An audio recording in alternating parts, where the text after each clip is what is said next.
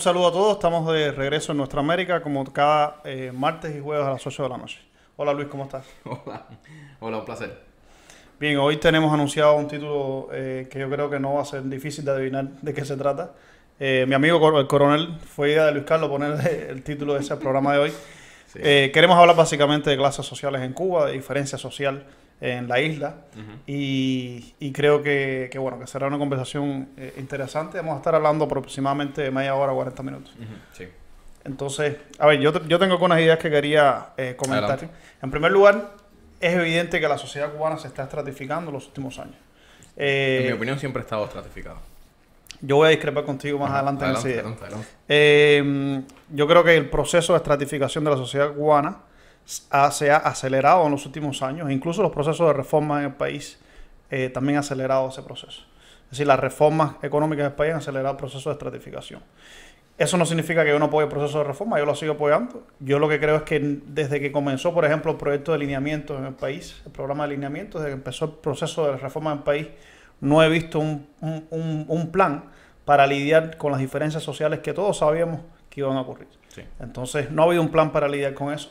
El plan ha sido la supervivencia de la revolución, que en un discurso parecerá muy que es suficiente, pero en la práctica no lo es.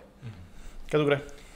Em, o sea, yo primero creo que deberíamos remontarnos un poco más para atrás, desde incluso desde que tal vez desde que surge em, o desde que triunfa la revolución, donde supuestamente hay un, un reinicio de eh, las clases sociales y que supuestamente comienza una política de igualdad entre todos los ciudadanos. Yo creo que primero hay que, hay que, eh, hay que hablar un poco de, eso.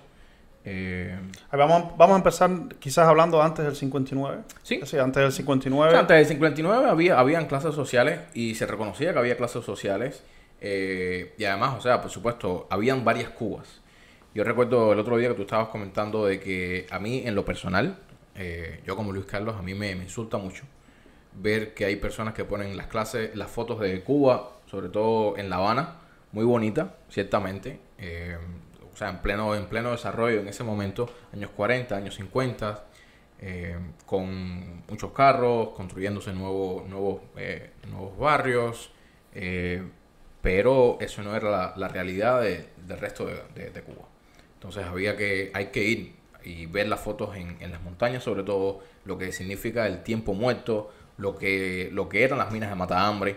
Entonces, para, para comprender de que habían muchas Cubas dentro de una misma Cuba. Y, tampoco las, las fotos que, que, publica la prensa partidista en la isla de, de, los latifundios y de las personas eh, abandonadas en, el camino, tampoco eso era la Cuba de antes de, antes de la revolución. Bueno, no era toda la Cuba. Era una parte de Cuba. Y yo lo creo que el problema ha sido también el miopismo de, los dos discursos, de solo querer recordar la Cuba a la que ellos pertenecían o la que ellos quieren ver.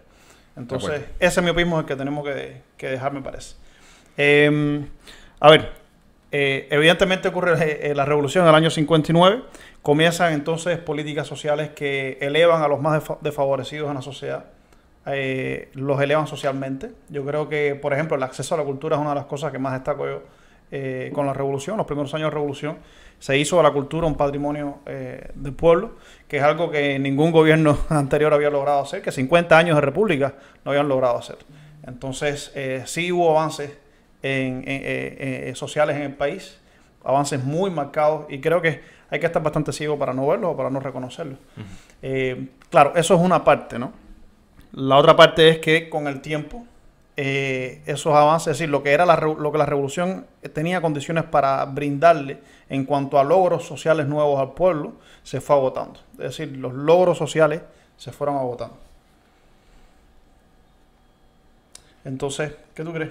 Mira, eh, de acuerdo, yo creo que, o sea, eh, la, Cuba antes de 1959 tenía, unas características que supuestamente no, no coinciden con la, con la Cuba o, con el modelo social y político que se implementó eh, después. Eh, cuando supuestamente se, se, decidió acabar con las distintas clases sociales y cuando se em, eh, supuestamente todos somos todos somos iguales. Exacto. Entonces, sí. No, sin embargo, el, el problema es que, y eso, o sea, y eso incluso por ejemplo, en, el caso del sistema comunista, Lenin nos hablaba mucho de, que, de que se crea una nueva clase, que es la clase burguesa, eh, perdón, la clase burócrata. Entonces, cómo estos eh, funcionarios gubernamentales y cómo esta burocracia se, eh, se va enraizando en este, en este nuevo sistema y al final, o sea, constituye una nueva, una nueva clase, tal vez la más poderosa en este sentido. Sí, yo creo que empezó un proceso desde, desde no voy a decir que desde el inicio de la revolución, pero ciertamente desde que se empezó a institucionalizar el país, donde eso fue cada vez más marcado. Y, y, en la actualidad yo creo que es evidente que los bajos salarios y la crisis económica del país de manera general ha provocado un abismo entre distintos grupos sociales en Cuba. Sí. Y ese abismo eh, es muy fácil de ver con, con cambiar de, de, de, un barrio de La Habana a otro, lo vas a ver eh, evidentemente ante ti. Entonces... Eh, también es un problema, yo creo que más adelante vamos a hablar, eh, también es un problema la, la, gentrificación que hay en La Habana, por ejemplo, o en Santiago de Cuba, o en otras provincias del país, en otras ciudades que, que, creo que también distingue, aumenta esa diferencia. Sí, yo, yo creo que un, un, error a veces es mirar a Cuba desde una óptica eh, distinta o única. Por ejemplo, en Estados Unidos se habla mucho del, excepcionalismo norteamericano en temas de política exterior.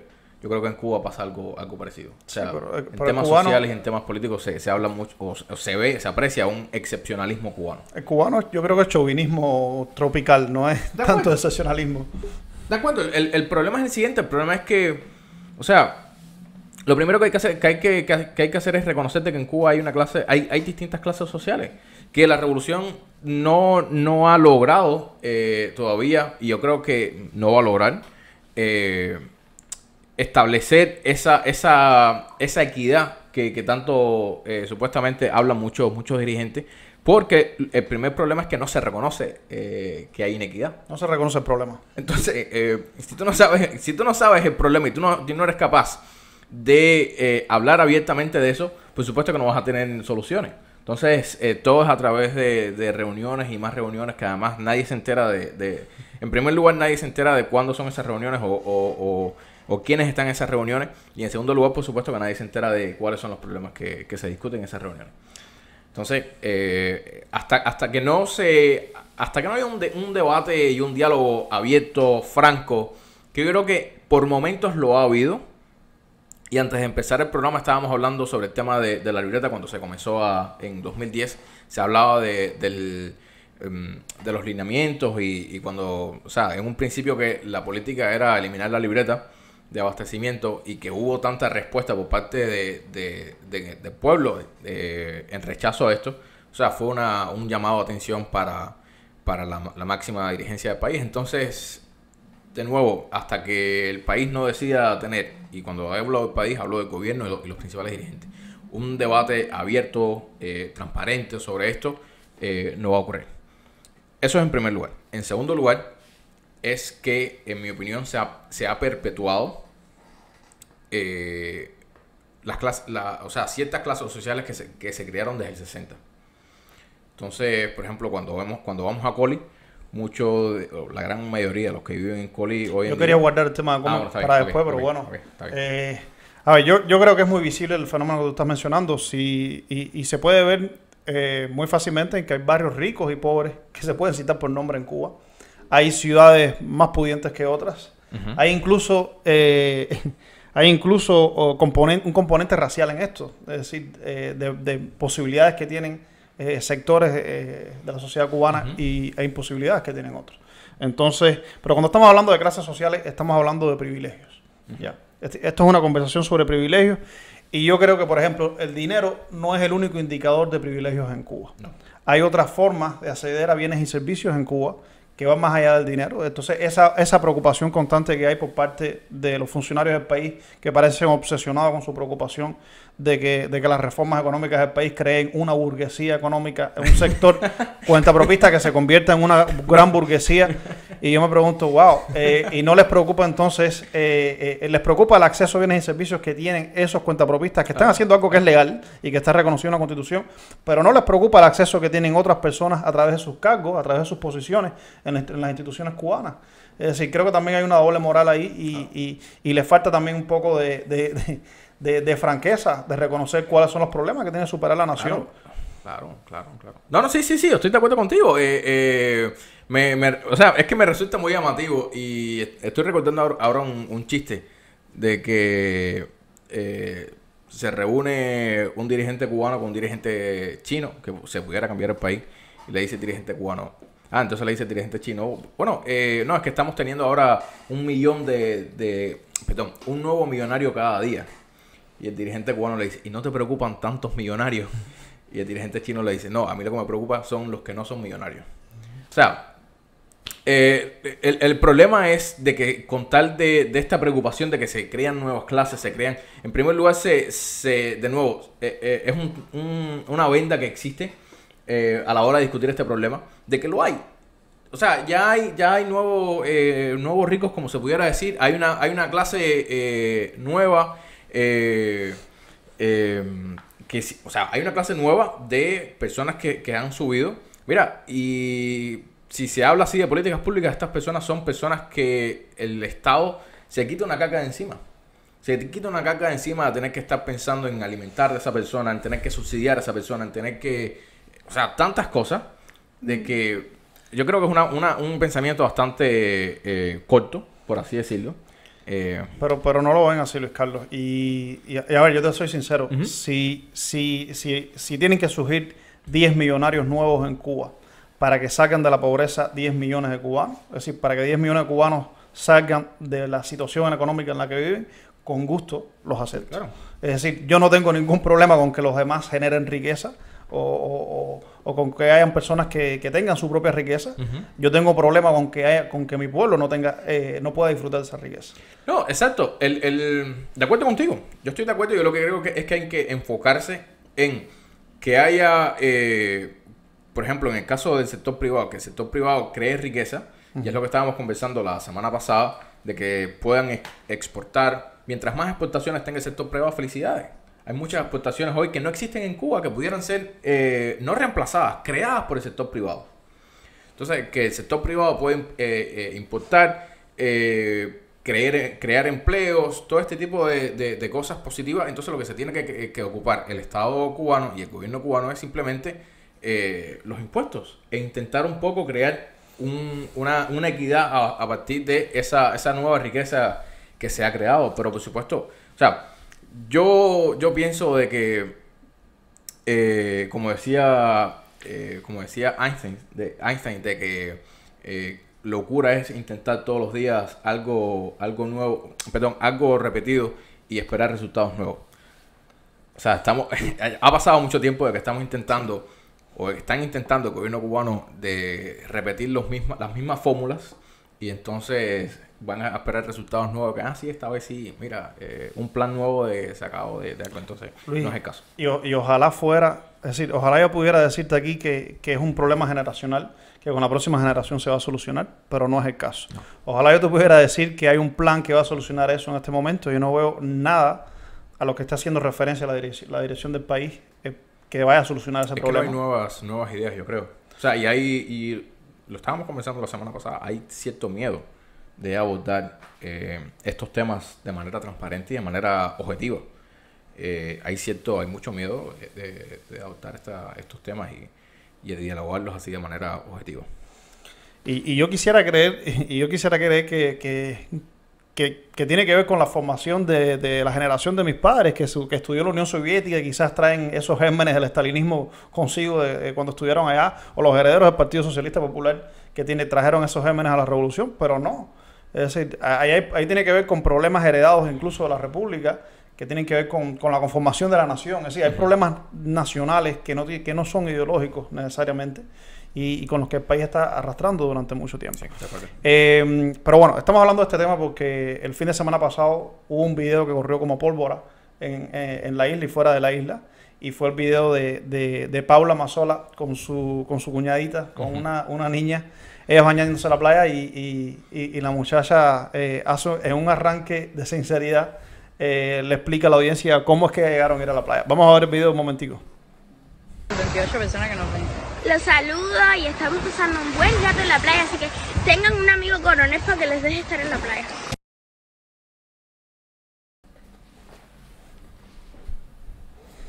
Bueno, eh, aquí, aquí, Yo me río siempre que veo el video. Es decir, ¿A quién decía?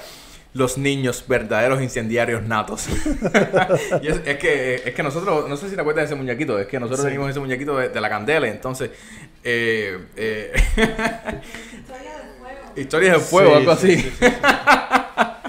Entonces, eh, nada, o sea, yo, eh, mira, para serte honesto, yo creo que, que hasta cierto punto es especular si en realidad se trata de que un coronel los dejó pasar o no sé qué. En realidad, mira, eso eh, eh, eh, no tengo todos los elementos para, para opinar. sí, porque a esa hora se mezcla... eh, La eh, ficción con la realidad. a esa hora se mezcla el gobierno cubano queriendo minimizar para cuidarle la cara, el rostro al sector militar del país, con el exilio y el anticomunismo tratando de sacarle ventaja política a eso eh, la más posible. Entonces es muy difícil llegar a qué es lo que había detrás de eso realmente, pero además esto es una cosa anecdótica. Es decir, esto es una cosa anecdótica, eso que, eso que vemos en el video, yo lo he visto en mi vida una cantidad de veces. Es decir, Claro, eh, claro, claro, eh, claro, puede ser usado el video ahora con fines propagandísticos claro. eh, con todo el entusiasmo que quieran. Pero no es que sea ni una realidad nueva en la isla, ¿ya? Ni, ni una realidad nueva en la historia de Cuba. Es decir, es verdad que a lo mejor ella llegó con un coronel a la playa, pero esa playa hace 60 años era privada posiblemente. Es decir, eh, vamos a ubicarnos un poquito también de qué país estamos hablando y de qué tipo de playa estamos hablando. Eh. Y, y- y el debate, la conversación sobre los privilegios en Cuba no puede estar limitada al periodo revolucionario, porque Cuba es un país donde han habido privilegios durante mucho, mucho tiempo. Sí, sí, es- ese, ese es el punto que, que estábamos comentando de que siempre. eh, eh, que- de que siempre ha habido eh, eh, problemas. O sea, o siempre ha habido. Había que dar un mensaje. Sí, eh, a ver, eh, Facebook nos dio problemas de transmisión. Yo eh, le vamos a sugerir a la audiencia que vayan a YouTube a escucharnos. En YouTube estamos en vivo y nos pueden ver ahí. Entonces, No, o sea, el tema de, de privilegios siempre, siempre hay privilegios. O sea, siempre hay privilegios de clases en un estado. Indiscutiblemente, sea el estado que sea. El, el- el tema es que, de nuevo, en Cuba, antes de la revolución, estaba basado en eh, el, el dinero, la cantidad de dinero que tú tenías. Yo creo que después de la revolución, durante, incluso durante muchísimo tiempo, sobre todo en los años 60, 90, las posibilidades se daban por el cargo que tú tenías. sí. Entonces ahí es cuando surge el tema este que estábamos, que estuvimos conversando de esta nueva, esta clase que se creó, una clase eh, burocrática, estrictamente burocrática, porque supuestamente cuando todo el mundo era más o menos igual, eh, eh, entonces nada, era más o menos igual. habían distintos cargos, entonces estaba la gente que viajaba mucho más y que podía ir a, los países socialistas y por supuesto traer cosas y era iba mucho más allá del básico no básico dirigido. Entonces, Mira, a mí no me sorprende. Yo viví 10 años en Matanzas. Yo tenía que ir mucho a Varadero. Ajá. Es decir, porque, te- eh, porque tenía familia en Cárdenas, por un montón de razones. A mí no hay nada que me frustrara más que estar un domingo o un sábado o un viernes en la noche en la, en la entrada de Varadero pidiendo botellas para ir a Matanzas o tratando de llegar a, a Varadero y ver una cantidad de carros con chapa de La Habana, con chapa militar, muchos de ellos, ¿ya? Que iban directo a Varadero con muchos asientos vacíos. en serio, y no paraban. Y uno pensaba, bueno, a lo mejor va con eso de trabajo. Yo recuerdo los carros que tenían dentro, los carros militares adentro tenían unas balsas inflables esas. Y decía, "Un- yo, quisiera saber en qué unidad militar hace falta una balsa Una balsa inflable. Pero el que quiera tener un análisis de realidad en Cuba, compararse en la entrada de Varadero un sábado por la mañana y ver la chapa de los carros que están entrando eh, al balneario, tienen suficiente. Claro. Ah, ah, hay, hay un elemento también en Cuba como país de su- subdesarrollado, eh, y esto es algo típico de los países subdesarrollados. Hay una clase que es mucho, hay una, una ciudad que es el centro económico y el resto del territorio no es un centro económico. Sin embargo, una diferencia con los países desarrollados es que eh, hay muchas ciudades que son centros económicos y no, no requieren necesariamente eh, o no dependen necesariamente de la centralización. Pero, pero sí, mira, hay, hay, un, hay un problema yo creo que, que incluso hasta hoy, y es que, de nuevo, esa clase que se, que se creó de generales, de, de miembros del Comité Central, al final los hijos y los nietos siguen, eh, siguen disfrutando eh, prebendas políticas y privilegios que no están disponibles para muchos, eh, para gran parte del, del, de- del resto de la población. Y lo digo conscientemente, lo digo conscientemente. Eh, estoy compartiendo el video, el video de nosotros eh, para que la gente pueda seguir por el eh, a, a YouTube. Sí. ¿no? Porque te parece que tenemos problemas con la transmisión ¿Había, ¿había Eh, preguntas? en Facebook. Tenemos preguntas para al parecer en nuestra América. Vamos a ir buscando las preguntas. Yo quería, yo quería com- comentar también, yo creo que hay una conversación pendiente de manera general sobre el, sobre el sector militar cubano. ¿ya? Es decir, la relativa burbuja en la que están viviendo los militares en Cuba es un hecho. Eh, yo recuerdo cuando Raúl Castro llamó a eliminar las gratuidades en el país, eh, esto nunca incluyó a los militares. Es decir, se acabaron los viajes a los hoteles de otros sectores de la sociedad, a la CTC, que a los- los estudiantes. El, la, Se- FAR, se- la FAR y el Milín tienen sus propios eh, centros de se recreación. acabaron las gratuidades para todo el mundo, menos para los militares en el país. ¿Ya? Y debo ser sincero, a mí no me molesta el estímulo que reciben. Ser militar en Cuba tampoco debe ser fácil. Es decir, tampoco es que, tampoco es que un salario de, de 800 pesos o 1000 pesos cubanos signifique mucho en un país eh, con la crisis económica que tiene Cuba. ¿Ya? A mí no, me pro- no, a mí no me molesta eso mucho. A mí lo que me molesta es que tienen acceso ¿ya?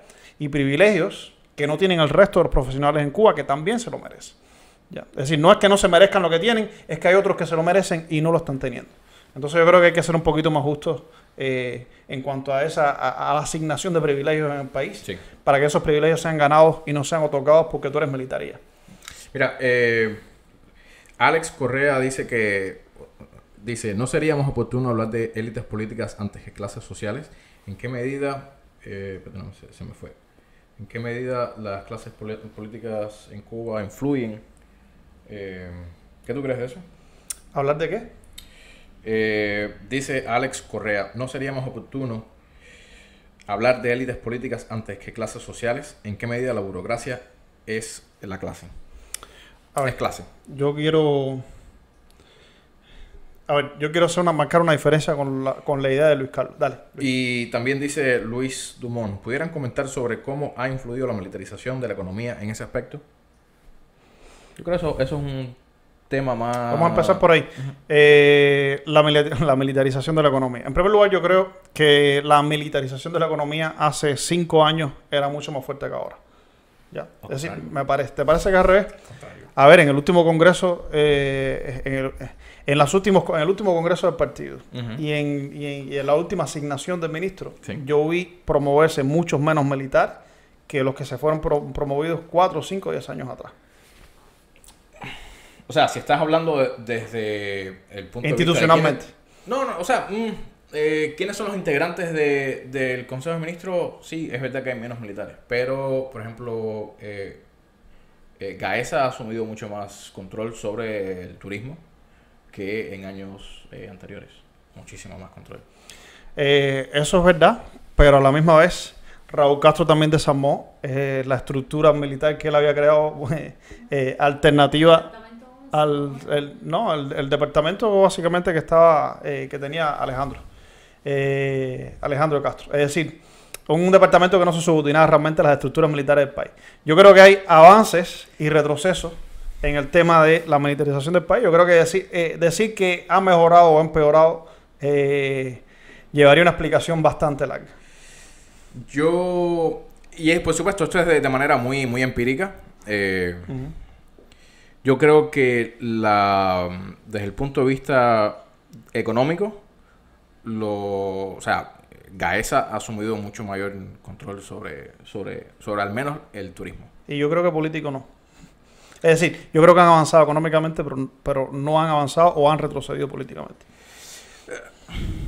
De nuevo, y esto, o sea, y esto se puede analizar desde la ciencia política. Eh, una, no necesariamente se, se, se, se tienen que, que eh, so- eh, solapar uno sobre el otro. Sí. En el sentido de que perfectamente, y como siempre, o sea, pues, como siempre fue, no se puede olvidar de que Gaesa surge como respuesta a una necesidad económica del ejército Sí. en un momento en que, eh, por supuesto, se eliminan lo- la- eh, todas las prebendas que, que Cuba recibía de, de- de la Unión Soviética y eh, hay necesidad de, de- mantener una seguridad nacional, una, una defensa eh, eh, del país y entonces, por supuesto, hay que responder de una manera económica o hay que asumir un, un co- un- o sea, hay que, hay que crear recursos. Una respuesta a la crisis. Eh, Surge, surge Gaesa, surge Gaviota, o sea, Ga- Gaesa como, como conjunto. Eh, A ver, eh, esa teoría de los muy noventera también, de que los militares son menos corrompibles que los, que los civiles en el país, yo creo que puede discutirse esa teoría, que es, que es la teoría Es de Raúl empírica. Castro, me parece, porque Raúl lo aplicó mucho. Eh, yo creo que es muy discutible esa, esa teoría. Eh, a la misma vez, sí tenemos eh, comprobado en la historia de Cuba lo peligroso que es empoderar a los militares en la historia nacional. Y no solo en la historia nacional, en América Latina, cada vez que vemos el empoderamiento de un sector militar, rara vez conduce a avances democráticos. Es decir, rara vez conduce a una paz democrática o algo así. Entonces, yo creo que eso es algo que, que nosotros deberíamos mencionar. ¿no? Otra cosa que quería mencionar, ve buscando ahí los comentarios, Luis, a ver si tenemos algo nuevo. eh, Otra cosa que quería mencionar es el tema del, del, del bullying que hubo en las redes sociales con el video este. Es decir, las personas que salen en el video es una muchacha y una niña. Y hubo memes, hubo comentarios, hubo hasta ofensas que tenían que ver con esa niña que, que desde muy joven está aprendiendo lo que es eh, el bullying en redes sociales. Eso es una cosa que, que, que señaló en, en Facebook eh, Ailín Torres Santana, yo creo con mucho, con mucho tacto, y, y- y lo- hizo un comentario. ah, no, no, Torres Santana sobre ese tema de que, de que se tuviera más sensibilidad, que eso es una, que es una claro, niña Es una niña. y que hay que respetar también. El bullying, el bullying en redes sociales tampoco es, eh, eh, a mí no me parece una, una práctica legítima, eh, ni mucho menos. Y hay mucha gente que lo está, que lo está viviendo con un entusiasmo. Y lo estamos viendo también con el tema de Juan Carlos. Juan sí, Carlos sí, sí. No, y lo de Juan Carlos Alcorta tampoco tiene nombre. Es decir, la- la- las primeras gentes que, que- que- que se quejan de la represión y que se quejan de la persecución política en Cuba son los primeros que practican la persecución política en su lugar, Sí. en el lugar donde viven. Eso yo creo que de lo único que habla es de la falta de valores democráticos que tienen los cubanos dentro y fuera de la isla. Eh, por supuesto, no todos los cubanos, pero sí hay grandes, grandes vacíos democráticos de manera general, porque para empezar, la asignatura de civismo yo creo que ya no se dan en las escuelas. Ya. Es decir, Era- yo tengo entendido que cambiaron la asignatura de civismo hace un par de años y le pusieron otro nombre y no es cívica lo que dan ya. Eh, Pero bueno, educación cívica, educación cívica. a mí me dieron educación cívica en la escuela y yo todavía me acuerdo de las clases de educación cívica y, y yo no soy tan viejo. No, o sea, no, eh, eh, de nuevo, yo, yo sí quiero hacer un énfasis en el tema este de, de eh, cómo, las, cómo hijos y nietos de esta clase que, que en un momento fue, o, o esta élite política, política y militar, todavía siguen recibiendo esas prebendas supuestamente y entonces el discurso sigue siendo de que somos, somos iguales, todos somos iguales ante la ley cuando eh, se han dado casos, por ejemplo, que, que- que no lo han demostrado. Y estoy pensando ahora mismo, de nuevo, esto eh, eh, es un poco de especulación, pero el caso del general de división Rogelio Acevedo, Sí. cuando la gente eh, pedía explicación sobre el caso de él de corrupción, eh, y nada, hubo un, un mutis a nivel de, de- de medios estatales, eh, y por supuesto que eso, ahí, ahí te das cuenta de... Parece eh, que hay una regla no escrita de que si tú subiste a la sierra con Fidel, Eso es tú lo no otro vas que quería conversar. Eso es lo otro que quería conversar. Y cómo, por ejemplo, o sea, lo, lo hemos visto ahora con el tema este de, de, de Jimenito, por ejemplo, Sí. de que eh, con Aide, Ai- eh, ¿cómo se llama? Eh, la periodista de la mesa redonda. Arlene Rodríguez. De Rivet, eh, de una manera bastante, como se ha creado una diferencia entre si fuiste a, a la sierra por, por parte del, del movimiento 26 de julio o si eres parte entonces del directorio eh, el directorio eh, revolucionario. Yo, yo aumentara, yo iría más lejos. Yo te diría que ese pastel se lo repartieron el 26 de julio con el Partido Socialista Popular, porque a la hora de crear instituciones en el país, los únicos que tenían un sistema y los únicos que tenían comisiones creadas y los únicos que tenían los mejores intelectuales de Cuba desde la izquierda era el Partido Socialista Popular. Pero, de nuevo, el directorio revolucionario tenía gente muy preparada. Sí, pero no tenía una estructura como si tenía pues, el PSP. Entonces yo creo que se fueron apoderando de las instituciones una a una. Y, y realmente eh, hay una deuda histórica con el directorio revolucionario. Y el directorio revolucionario, o sea, las principales eh, cabezas del directorio revolucionario fueron asesinadas en Humboldt 7 o en el Palacio. También. Entonces, hay, hay, un, hay un elemento ahí. Eh, eso es por un lado. Eh, y, por ejemplo, cuando, cuando se demovió o una reflexión de Fidel, la famosa reflexión de Fidel de Las mieles del poder. mieles del poder. O sea, eh, de nuevo, te, te das cuenta de que hay un doble estándar, porque la frase que, que se utiliza, no sé si la pudiéramos, eh, si la pudiéramos ver, es por la cual no se sacrificaron.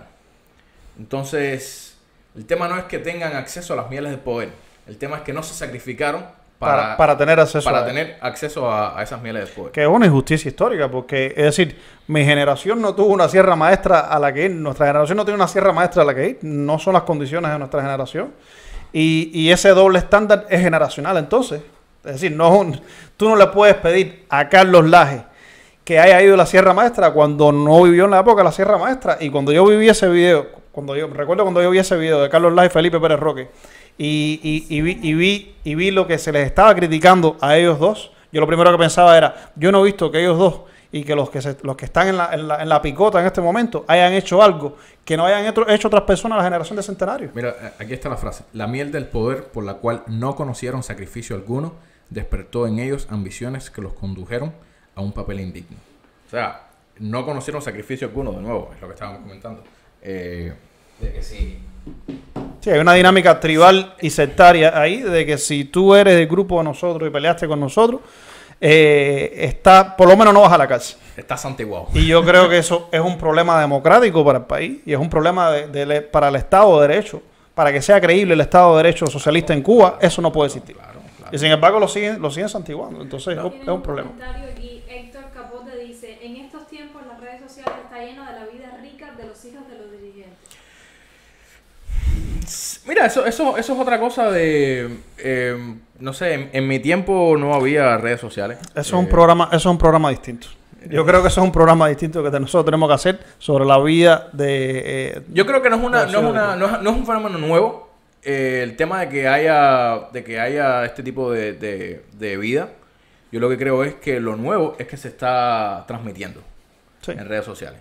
Eh, el otro día eh, puse en un tweet de que eh, en Cuba todos somos iguales.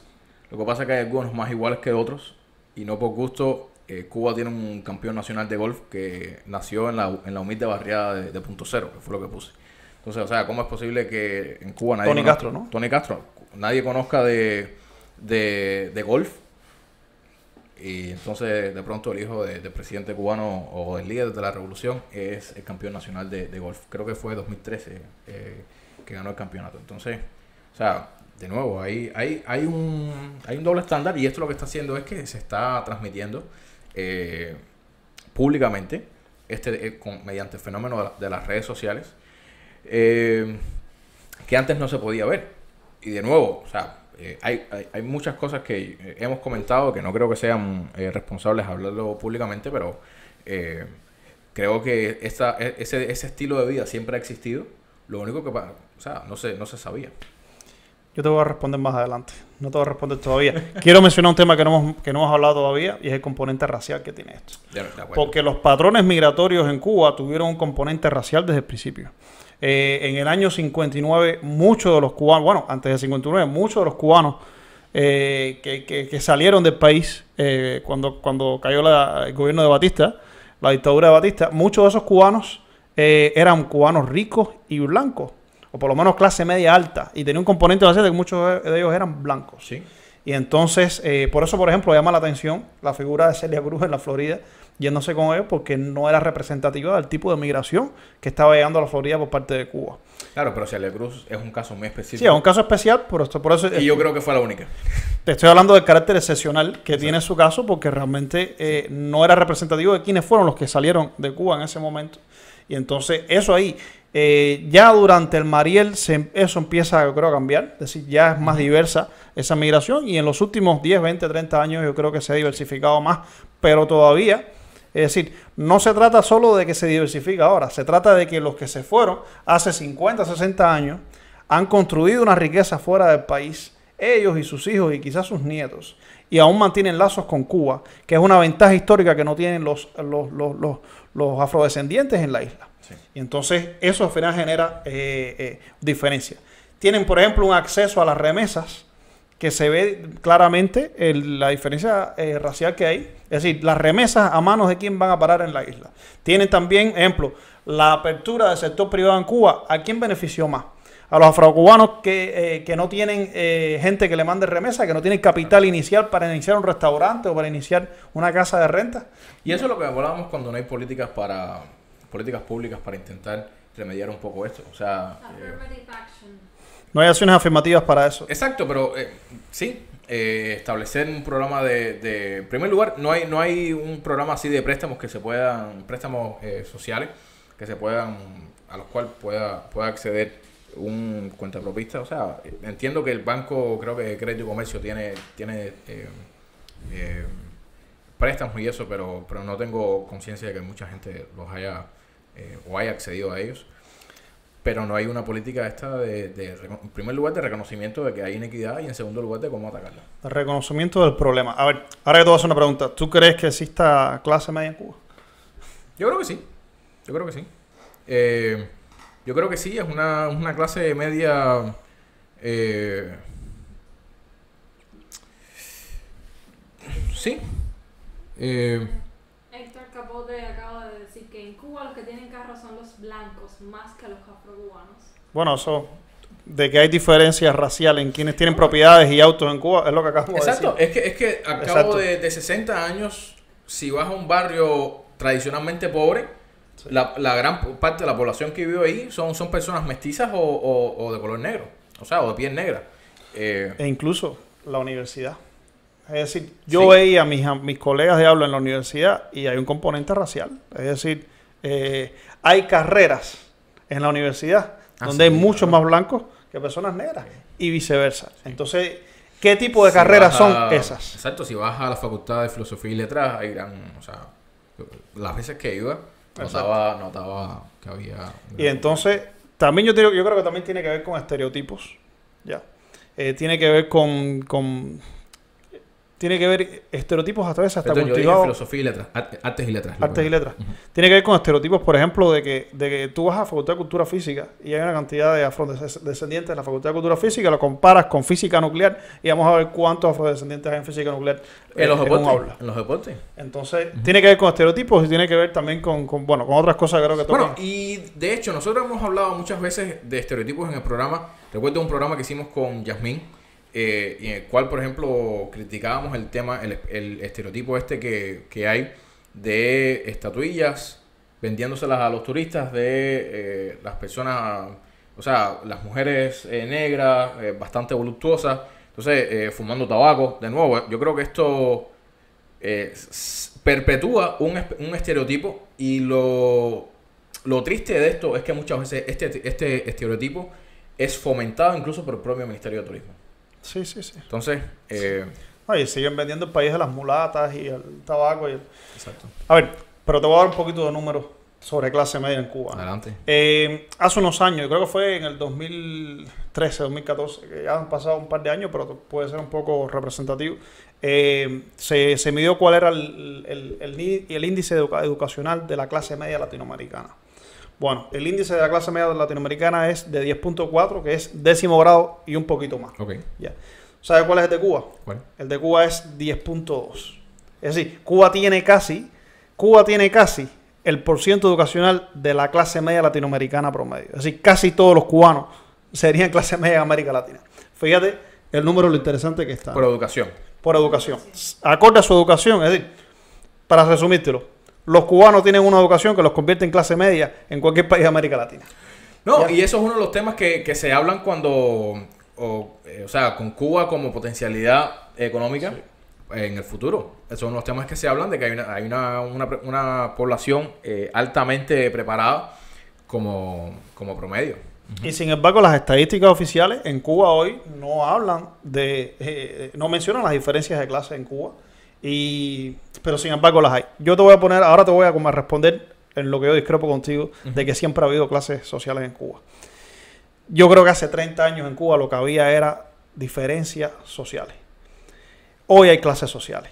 ¿Por qué, por qué te lo digo? Es decir, yo no soy un especialista en este tema no de clases, pero lo, que te pidiera es que me explicaras cuál es la te diferencia. voy a explicar la diferencia ahora. Eh, hace 30 años, tú vivías en, en- en- un, en un barrio, es decir, quizás eso en La Habana está un poco más agudizado. Yo creo que eh, eh, también La Habana creo que eh, te saca de la, de, de- de La gráfica, fenómeno te saca de la gráfica un poco la situación, pero en el resto del país, que es la mayor parte del país, eh, los barrios ricos y los barrios pobres no estaban tan gentrificados. Y entonces, aunque tú tuvieras familia afuera, o aunque tú fueras un funcionario del gobierno, es decir, tú fueras el hijo del secretario del partido en la provincia, tú ibas a la misma escuela y al mismo hospital y compartías los mismos servicios muchas veces que el, que el hijo eh, o, o alguien de una clase, de, de una clase más, más baja. Es decir, había una diferencia social. Tú le podías regalar al maestro lo que eh, el rico podía regalarle al maestro lo que no podía el hijo del pobre, pero estaban en la misma aula. Y tenían que ir a la misma, al mismo hospital, aunque tú pudieras regalar una cosa al médico y el otro no. En los años, en los años 90 y 2000, e incluso se agudizó cuando las reformas ahora en Cuba, se gentrificaron más eh, las ciudades del país. Las personas de, de- de menores ingresos que vivían en barrios más pudientes empezaron a vender sus propiedades ahí por mucho dinero y se fueron de esos lugares. Se enriquecieron más ciertos barrios. Y hoy tú vas a Coli o a, bueno, Coli no es representativo porque Coli es ex- excepcional en el país. Coli como Siboney y Guanacán no son, no son yo creo, eh, eh, eh, una, muestra, una muestra en el país normal. Pero tú vas hoy a un barrio pudiente de Santiago de Cuba y te vas a dar cuenta que, o, o bueno, tú vas al Vedado, te vas a dar cuenta que las maestras del Vedado o las maestras de un barrio pudiente en Cienfuegos o en donde quieras, no tienen nada que ver con las maestras de un barrio pobre del otro lado. Ya, porque ya reciben, porque reciben La, más recursos. la expectativa, la expectativa no es la misma. Yo, yo lo el sé. día de- del maestro las, las expectativas no son las mismas. No, totalmente distinta. Espera, y, y el médico, es decir, un médico, mira, a mí me chocó, yo soy de Santa Clara, a mí me chocó cuando yo me fui a ir a vivir a Matanzas y a La Habana, fue como un shock creciente. A mí me chocó la expectativa que tienen los médicos de que uno les regalara. fase, ¿no? Sí, yo, yo- para mí fue por, pase, por fase lo de chocar con la clase social en Cuba. Eh, la expectativa de que tú le regalas a un médico, a mí, yo no la tenía en Santa Clara, para ser sincero. Yo nunca le regalé en mi niñez a un médico nada en así y me funcionaron los servicios médicos en Cuba. Y cuando yo llegué a Matanza y yo vi que había expectativa del médico de que tú le llevaras algo, yo dije, ¿y esto qué cosa es? Y en La Habana más todavía. Entonces, eso yo creo que es un tema, ¿no? Eh, yo creo que sí hay diferencias. Es decir, antes había diferencias sociales, hoy hay clases sociales más agudizadas, hay barrios que ya son de gente rica, hay barrios que ya son de gente pobre, y yo creo que eso cambió un poquito. ¿Qué tú crees? Roberto Lorenzo, explíquenle, él está preguntando que por favor que le compartan el link, que cómo lo puedo ver en YouTube. Yo puse el, el link, yo puse el link en mi, en mi muro de Facebook. Eh, sí, en YouTube se puede buscar Nuestra América y ahí va a ver todos los, todos los programas que hemos hecho. Eh, Le va a salir en vivo. Si busca en YouTube o pone Nuestra América, Nuestra América eh, le va a salir en, en- le va a salir en vivo. Eh, a ver, otro tema que quiero tocar. Yo creo no, que- no que- quería dejar de mencionar el libro de la nueva clase de Milovan Gilas. ¿Usted sabe la historia de Milovan Gilas? ¿No? A ver, era eh, vicepresidente de Yugoslavia en la época de Tito. Ajá. Es decir, él fue presidente de la Asamblea Nacional y era vicepresidente, es decir, era, era el sucesor de Tito en Yugoslavia. Bueno, Milovan Gilas escribió un libro que se llamó La Nueva Clase. En el libro de la Nueva Clase, lo primero que decía, lo primero que decía Gilas era, lo primero que hizo fue comparar la élite burocrática del, país de Yugoslavia como país comunista del siglo XX, el modelo soviético del siglo XX. Eh, eh, lo primero que hizo fue comparar a la clase burocrática con la antigua aristocracia del país. Fue lo primero que dijo. Después dijo, después empezó a describir cómo eh, en esa clase burocrática unos pasaban su influencia a, a sus familiares. Es decir, tus hijos después van a heredar una posición que tú tuviste. Sí. Y para mí eso está clarito, porque yo en Cuba, yo recuerdo en Cuba, es decir, yo siempre he mirado con cierto, con cierta sospecha en mi- eh, eh, el IRRI, por ejemplo, en Cuba, el Instituto de Relaciones Internacionales, porque veo cuánta gente que entra al IRRI son hijos de funcionarios del No gobierno todos, del país. no todos. No todos. No todos. No todos, pero ¿cuántos de ellos no son hijos de funcionarios del país? ¿Cuántos de ellos no son hijos de ministros, viceministros y, y- y presidentes de instituciones y directores de Eh, empresas? no, o sea, en la secundaria, eh, perdón, en el pre donde estudié, eh, y algunos de, de los que estuvieron conmigo, si ven el programa, se van a acordar, la reunión de padres era Chapa Militar, HK, eh, Chapa Blanca. Wow.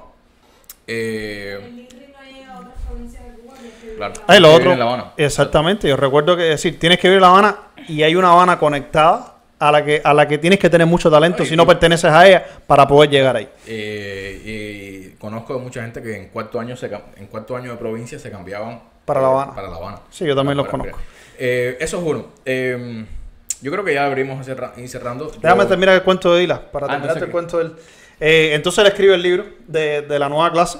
En el libro, es básicamente lo que dice en el libro es que había surgido una nueva clase en Yugoslavia que estaba, eh, eh, estaba, básicamente le estaba robando al proletariado eh, su- sus bienes, ¿no? Y que se había robado la, el poder ahí en Yugoslavia. los bienes.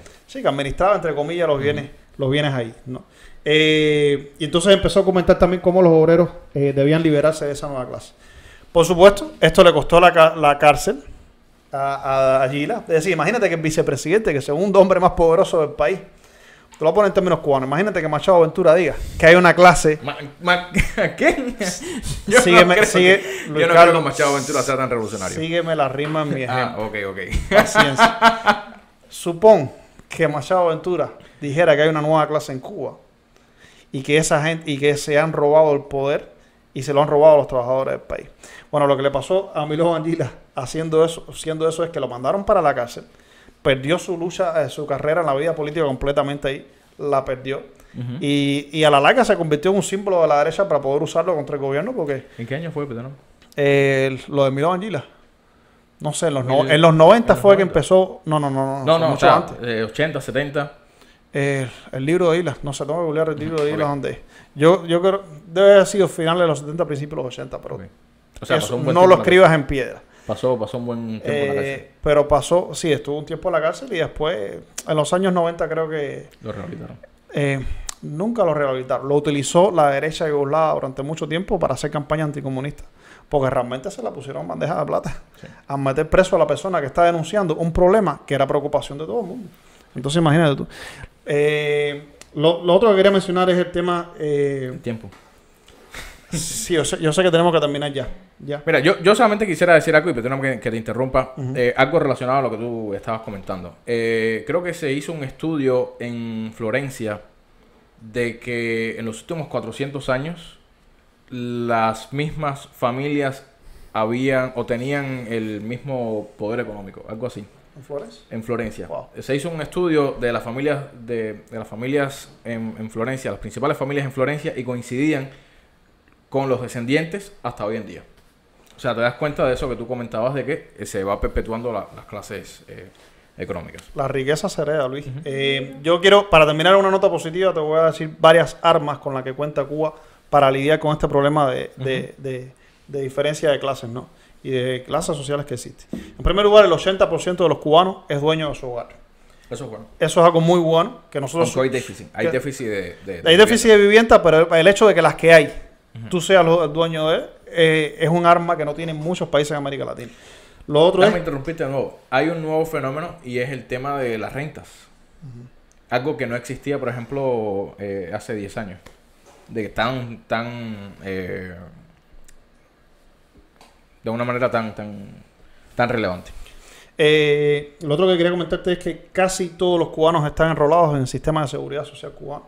Y eso es bueno también. Es decir, están todos en el sistema. Y lo otro que quería A menos que seas cuenta provista. A ti te gusta provocar con el tema. ah. No, yo estoy ahí a- agotando. Y lo otro que... Y lo último que quería comentar es que... Es de Cu- 1957. de la Del 57, wow, es mucho más viejo de lo que... Pobrecito. De lo que... Bueno, también es una época, era una época bastante dura para niño. Eh, bueno, entonces, eh, el último elemento que quería dar es que Cuba tiene el lugar 65 en el índice de desigualdad de género, que no es un lugar malo. Es decir, yo creo que Cuba tiene mucho que avanzar en temas de género todavía, pero en América Latina no es un lugar malo. Entonces, son armas que puede Cuba eh, utilizar para lidiar con ese tema. Y lo primero es hacer un plan de cómo vamos a lidiar con los daños colaterales de abrir la economía al país. Porque no es tener, no es, no es lo que ha hecho el gobierno cubano, que es cogerle miedo a abrir la economía. No, no, no es cogerle miedo. Es enfrentar una apertura de la economía con un plan para lidiar con el daño colateral que eso provoca. Eso es lo que hace un gobierno maduro. Eh, y ¿De, de Maduro o Maduro? un gobierno maduro. Ah. Eh, eh, no, eh, y ya poniendo un, un- algo serio, eh, yo creo que sí, por eso es tan importante eh, promover políticas de transparencia. Sí. Eh, políticas de transparencia de tal manera de, y, y, por supuesto anticorrupción, de tal manera que esto se pueda combatir. Eh, yo, bueno, en mi, en mi cierre, ya creo que vamos a terminar ya. Yo creo que, que lo que se trata básicamente es de crear un país donde se persiga la pobreza en vez de la riqueza. De acuerdo. De crear un país donde, donde la, la excepción sean las provisiones y no las normas. Es decir, donde las, las capacidades de los cubanos estén liberadas de una forma en la que, en, en la que tú sepas eh, que tú lo puedes hacer todo menos algunas cosas que estén en una lista. Ya. Eh, eso, y en, y en último lugar lo que tú estás diciendo, que los bienes públicos, los bienes que son propiedad de, de la nación, eh, estén eh, gestionados no solo responsablemente, sino también transparentemente. Porque si tú no sabes qué es decir, si tú no tienes un sistema transparente, tú no sabes qué hacía Paola Mazzola en Varadero en una en un momento en que está cerrado, o en una, o en la playa que fuera, eh, Paula Mazzola, en, en- la playa que fuera, en un momento en que está cerrada, en que está cerrado el bañario, que está cerrada las playas. Entonces, sin esa transparencia es imposible hacer. Yo, yo le tengo una recomendación a Paula y es que no lleve más a la niña a la playa. Yo creo que hay que llevar a la niña a la playa. Luis. Yo creo que la culpa, si alguien no tiene la culpa en esta historia, es esa niña. Sí, de acuerdo. Llegó al país que existe. Es decir, De acuerdo. No, pero sí, eh, bueno, un placer como siempre. Eh, yo creo que, que es un- algo muy bastante... eh, recuerden, recuerden suscribirse a nuestro canal de YouTube. Es muy sencillo, van a YouTube, en el buscador ponen Nuestra América o ponen los nombres de nosotros y les va a salir. Se van a suscribir y con esa suscripción cada vez que hagamos el programa a las 8 lo van a ver en YouTube, que es mucho mejor para comentar y para, y para ver el programa que en Facebook. Nos vemos el próximo martes, eh, esta vez con Arturo López Levi. Eh, nos vemos el próximo jueves. el jueves. Chao. Chao a todos. Vamos a la playa.